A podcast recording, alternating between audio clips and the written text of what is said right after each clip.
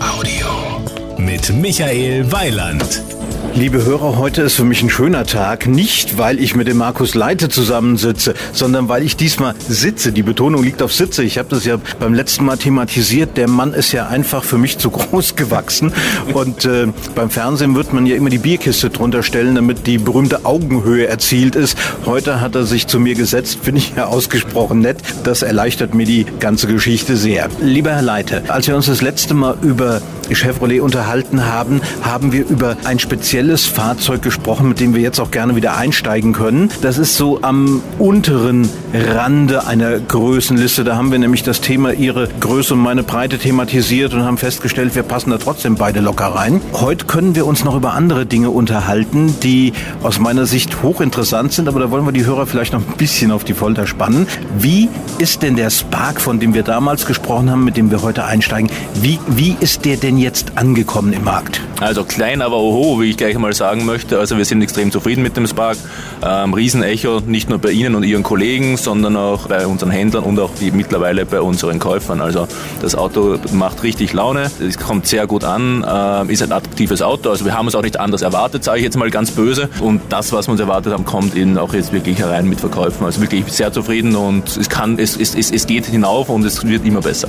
Nun scheinen Sie aus meiner Sicht zu den wenigen zu gehören, die sagen, wir verkaufen gut. Viele haben im vergangenen Jahr gut verkauft, da hieß das Stichwort Abwrackprämie. Mhm. Und ich gehörte damals schon zu denen, die gesagt haben, na, die Bombe wird irgendwann nach hinten losgehen, weil irgendwann ist der Markt vollgepumpt mit Autos. Natürlich werden auch heute immer noch neue Autos benötigt, aber Wirtschaftskrise haben wir auch immer noch. Und da reden wir dann nämlich wieder vom Preis. Und der Spark ist ja nun ein Fahrzeug. Ich kann mich kaum an Autos erinnern, selbst in der Eurozeit, die noch vierstellig losgehen. Nein, das Auto ist günstig, aber es ist eben nicht nur günstig, sondern es ist auch wirklich viel drinnen. Also wir wollen nicht ein, ein, ein, ein, ein möglichst billiges Auto haben, sondern wir wollen ein günstiges Auto haben. Das heißt, Sie bekommen eigentlich für dieses Auto extrem viel. Es ist extrem sicher, wie Sie wissen. Wir haben bei NCAP sehr gut abgeschnitten, wir haben sechs Airbags in dem Fahrzeug drinnen, es gibt ESB als Option. Also das Auto ist ein sehr sicheres Auto, es ist ein sehr pfiffiges Auto, weil es sehr gut aussieht und eben es hat eine sehr hohe Qualität und eben es hat auch einen guten Preis. Und ich glaube, diese Kombination macht das Auto letztendlich auch so erfolgreich.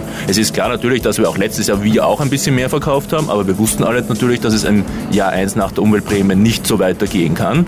Das ist dann alles eine Frage der Erwartungen und wir haben natürlich die Erwartungen an die, an die neuen Marktgegebenheiten angepasst und dementsprechend sind wir auch nicht enttäuscht von den derzeitigen Performance, sondern sind eigentlich, ja, es, es entspricht unseren Erwartungen, aber ich gehe auch davon aus, dass es in den nächsten Monaten noch mal besser wird. Ich kann mich gut daran erinnern, als ich angefangen habe mit, mit diesem, ich nenne es immer Motorzirkus, als Motorjournalist 1988. Die ersten drei, vier Veranstaltungen habe ich gedacht, naja, du hast zu Recht in Mathematik immer eine Gnaden 5 gekriegt, weil du hast es einfach nicht verstanden. Denn die Leute in ihrer Position, die vorne saßen, haben mir dann immer vorgerechnet, wie viel Wachstum sie haben wollen. Und ich habe dann nach der dritten Veranstaltung überlegt, Führerscheinalter auf 14, um überhaupt so viele Leute zu kriegen. Also ich habe es, wenn ich ehrlich bin, nie verstanden, äh, diese Erwartungen, die man hatte. Durch die, die Abfragprämie, überhaupt die Wirtschaftskrise, ist die ganze Geschichte ja äh, zum einen mal aufgeblasen worden, jetzt aber wieder zu, äh, zurückgegangen, also auf ein Normalmaß. Hat man jetzt in der Industrie einfach die Chance zu sagen, klasse, jetzt können wir endlich mal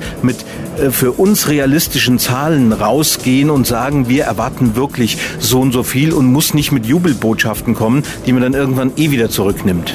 Naja, das ist immer so eine Sache. Ich meine, auch wenn, wenn der Markt zurückgeht, kämpfen natürlich alle nur um den kleineren Kuchen. Also der Kuchen wird ein bisschen kleiner und alle wollen aber trotzdem ein möglichst großes Stück vom Kuchen haben. Das wird sich nie ändern. Also egal wie viel, wie, viel um, wie viel Volumen in der Industrie da sein wird, es werden sich immer die Leute um einen zu kleinen Kuchen streiten. Das ist, das wie, das ist wie bei jedem Buffet, wo sie stehen.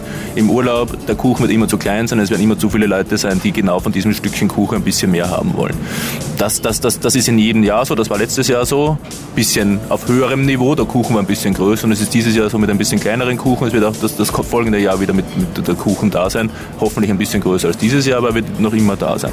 Das heißt, das Problem werden Sie immer irgendwie bis zu einem gewissen Grad haben. Ich glaube, was einfach wichtig ist, dass Sie gewisse Erwartungen einfach haben, die realistisch sind und dann auf diesen Erwartungen aufbauen und dann natürlich auch eine gewisse Herausforderung annehmen. Und die Herausforderung ist natürlich immer, dass Sie ein bisschen mehr Marktanteil machen wollen, als Sie im Jahr zuvor gemacht haben. Die, die Erwartung haben wir letztendlich auch. Sie brauchen letztendlich gute Produkte, die vom Kunden angenommen werden da sind wir auf dem richtigen Weg. Ich denke, wir haben den Spark, der, der, der schon ein sehr guter Schritt ist. Wir haben den Cruiser, der ein sehr wichtiger Schritt ist. Wir haben den Captiva, der ein sehr wichtiger Schritt ist. Und wir werden in den nächsten zwei Jahren einfach so eine, so eine Vielzahl an wirklich äußerst attraktiven Autos bekommen, dass ich dementsprechend sehr optimistisch bin. Kann ich optimistisch sein als, als meine Konkurrenten? Ich hoffe doch, was ich so sehe. Und dementsprechend wird hoffentlich unser Kuchen oder das Stückchen Kuchen, was wir bekommen, ein bisschen größer sein als die anderen. Das mit dem Kuchen finde ich übrigens ein relativ schönes Bild. Ich stelle mir jetzt gerade so einen Kuchen vor, nicht eine einzelne Torte, die ich in verschiedene Stücke geschnitten habe, sondern so die klassische Geschichte. Ich gehe sonntags mittags zum Bäcker, weil mir nach Kuchen ist und lass mir mal was zusammenstellen. Da ist einer vielleicht ein bisschen flacher, einer ein bisschen höher. Sie merken, wo ich hin will, nicht? Und äh, dann äh, hätte ich gerne was mit, mit viel C und Sie haben eben schon genannt äh, Cruise und Captiva, äh, CC, Chevrolet Cruise. Jetzt hätten wir dann noch mal zwei neue CCs im Angebot. Ich rede ausdrücklich nicht von Coupé Cabriolets. Nein, das reden Sie sicher nicht, sondern Sie reden von C wie Chili wahrscheinlich. Das sind unsere scharfen Geräte, nämlich der Camaro und die Corvette, die wir heute hier zeigen. Einfach zwei sehr wichtige Fahrzeuge für uns, um zu zeigen, was wir nicht alles können. Ähm, die Historie von Chevrolet, die wir damit sehr gut zeigen können und auch, dass wir zeigen können, dass wir eben nicht nur kleine, pfiffige Autos machen können, sondern auch große, starke, pfiffige Autos machen können. Corvette, glaube ich, muss ich niemandem mehr erklären, was das für ein Auto ist. Ein Supersportwagen, der bei vielen Tests ja auch die etablierten deutschen Konkurrenten äh, in Grund und Boden gefahren hat, hätte ich jetzt schon fast gesagt. Und der Camaro, ein Auto, glaube ich, mit so viel Historie, den man eigentlich auch nicht mehr groß vorstellen muss, der aber jetzt auch endlich nach Europa kommt und den wir einfach auch in unserer Familie haben werden. Also wirklich gesagt, eine, eine, ein, ein Abgleich unseres Portfolios, eine Abrundung unseres Portfolios nach oben hin, was aber diese Autos eben mit unseren kleinen Autos oder kleinen Autos auch gemein haben, ist letztendlich sehr attraktive Autos mit einer sehr guten Qualität und zu einem relativ günstigen Preis. Das heißt, dieses Preis-Leistungs-Verhältnis zeigen wir eben nicht nur bei den kleinen Fahrzeugen, sondern das zeigen wir auch bei unseren sportlichen Chili-Fahrzeugen, also nochmal ein C. Eigentlich wollte ich jetzt erst über den Camaro reden, aber nun müssen wir bei der Corvette bleiben. Also da äh, habe ich jetzt leider keine Chance. Ich äh, zum einen denke ich, man könnte vielleicht, wenn man Insider ist, glauben, da gibt es jetzt wieder Irritationen, dass die Corvette plötzlich bei Chevrolet ist. Der Insider weiß aber, dass das eigentlich schon immer ein Chevrolet war. Und ich kenne auch kaum jemanden, der die Corvette jemals mit Vornamen genannt hat. Es war immer nur die Rede von der Corvette. Die Corvette ist letztendlich äh, das, das Auto, was, wenn man, wenn, man, wenn man Marktforschung betreibt in Europa, das bekannteste Chevrolet-Fahrzeug ist. Also wir haben das vor ein paar Jahren einmal gemacht und haben gesagt, welches Auto von Chevrolet kennst du? Und das Auto, was mit Abstand gewonnen hat, ist die Corvette. Also das heißt, es war eigentlich nur eine Frage der Zeit, bis die Corvette wieder in unsere Familie hereinkommt und das haben wir jetzt endlich geschafft, dass es eben wieder Teil der Chevrolet-Familie ist. Wie Sie richtig gesagt haben, in Amerika war das schon immer so, eigentlich im Rest der Welt war das schon immer so. Und in Europa gab es ein bisschen eine Ausnahme. Diese Ausnahme ist vorbei, sie ist jetzt Teil unseres Produktportfolio wieder, wir sind stolz drauf, wir freuen uns natürlich auch alle drauf und wird natürlich nicht der Verkaufsschlager werden im Sinne eines Spark, sondern es wird ein Verkaufsschlager sein eben im Sinne von Image. Sehr wichtig auch wieder hier zu zeigen, die Kompetenz, die letztendlich Chevrolet hat und die der GM-Konzern hat, um Autos zu entwickeln, Autos zu bauen. Und das zeigen wir natürlich hier ganz gut. Als Motorjournalist hat man ja so ein paar Vorteile, die mancher nicht hat. Vor, glaube zwei Jahren gab es mal eine Veranstaltung in, in der Nähe von Marseille. Da konnte man mit der Corvette auf der Rennstrecke von Herrn Ecclestone rumfahren, die der privat besitzt. Also der eine hat einen privaten Schrebergarten, Ecclestone eine private Rennstrecke. Na gut, ich meine, der Mann gönnt sich was, ist ja auch in Ordnung. Da ist natürlich dieses Auto so richtig für mich toll zu fahren, wobei ich natürlich ganz klar sage, wenn die Jungs da antanzen, die damit richtig umgehen können, können, dann werden die mich wegen Falschparken von der Strecke werfen. Aber das ist, das habe ich damals festgestellt, ein Auto, was man aber auch draußen auf normalen Straßen ganz normal fahren kann. Und das ist für mich sehr wichtig. Fahrzeuge, die angeboten werden, da noch ein bisschen Gewicht raus, da noch ein bisschen spartanisch. Ich will doch damit auch mal ganz profan zum Bäcker fahren, meine Brötchen kaufen. Das ist letztendlich das, wofür Chevrolet steht. Wir machen keine hochgezündeten Fahrzeuge, mit denen man dann nicht mehr fahren kann, sondern wir kommen ja eigentlich von, von ganz normalen Fahrzeugen, die für, für, für, für, für, jeden, für, jede, für jede Gelegenheit entwickelt werden und die von jedem Kunden gefahren werden können. Das ist ja unsere Herkunft. Und das haben wir natürlich auch in einen Fahrzeug wie der Corvette eingebaut. Eine Corvette ist kein Fahrzeug, was Sie nur, sage ich jetzt einmal, bei Sonnenschein und, und, und plus 25 Grad fahren können, sondern das können Sie zu jedem Zeitpunkt fahren. Und ich glaube, das ist ganz, ganz wichtig auch für uns. Und das wollen wir natürlich auch darstellen. Wir wollen keine, keine Exoten machen, wir wollen keine, keine Nischenfahrzeuge, Rennwagen machen, hochgezüchtet, sondern wir würden wirklich Autos machen und produzieren, die auch wirklich von jedermann und zu jeder Zeit gefahren werden können. Die Tatsache, dass es dieses Auto jetzt nicht nur mit Automatik, sondern ich glaube allerdings schon seit einiger Zeit auch mit Schaltgetriebe gibt, Ist das so ein Zugeständnis an den europäischen Markt? Wir Europäer meinen ja immer, mit Schalten geht's schneller. Ich habe früher schon immer behauptet, dass man mit Automatik schneller ist. Die Werte haben mich angeblich widerlegt, aber den wollte ich dann sehen, der manuell so exakt schaltet, dass er die Vorgabe Sportwerte von 0 auf 100 packt. Die Automatik packt sie immer. Das stimmt. Nein, also wir haben das natürlich, gerade beim, beim Rennsportwagen haben, wollen sie natürlich auch ganz viel aktiver fahren. Ich denke mal, eine Automatik ist eher was für, für, für Leute, die vielleicht ein bisschen weniger aktiv fahren wollen. Ähm, Gibt es natürlich alles neue Technologien, was noch ein bisschen anders ist. Aber an sich ist natürlich schon für einen Sportwagen natürlich ein manuelles Getriebe, auch in Amerika das Getriebe, was man haben möchte, weil da können sie einfach aktiver in den, in den Motorkreislauf, in die Performance eingreifen. Und genau das machen sie letztendlich auch damit. Ähm, dementsprechend kein Zugeständnis, sondern war bei der Corvette schon immer so, dass sie beides haben konnten. Ich glaube mal eher, das Zugeständnis kam vielleicht einmal für einen anderen amerikanischen Kunden, der vielleicht auch mal eine Automatik haben wollte. Aber wie gesagt, das, das, das, das Rennfahrerherz das schlägt schon noch immer, glaube ich, für manuelle Getriebe oder halt dann für hochgezüchtete semi-manuelle Getriebe, möchte ich das mal behaupten. Und dementsprechend ist es auch wieder so. Ich habe damals gesagt, und das dürfte im Prinzip bei geringen veränderten Daten auch heute noch gelten, ich habe so zum Spaß gesagt, wie kann man mit einem Federstrich 50.000 Euro sparen, indem man die Corvette kauft? Ist so. Wie gesagt, ich, ich, ich habe es vorher schon mal kurz erwähnt, wir haben auch in diesem Segment ein Auto mit einem sehr, sehr guten Preis-Leistungs-Verhältnis. Das, das, das ist, wofür Chevrolet steht und das stehen wir eben nicht nur bei kleineren Fahrzeugen, das, sondern das ist auch bei der Corvette beim Hochleistungssportwagen so. Und dafür, dafür stehen wir, wie gesagt, mit unserem Namen hätte ich jetzt schon fast gesagt. Eine Stufe tiefer. Eigentlich wollte ich mich ja langsam hocharbeiten, aber gut, nun nehmen wir mal ein bisschen Gas raus, aber ganz so viel Gas müssen wir, glaube ich, gar nicht rausnehmen, weil der Wagen hat auch schon richtig Dampf und ich glaube, da ist unter anderem auch ein Motor drin, der auch in der Corvette eingesetzt wird. Richtig, ist so. Also eben, wir werden den Camaro nur mit dem V8 bringen. Das ist eben der Motor, der auch in der Corvette drinnen ist.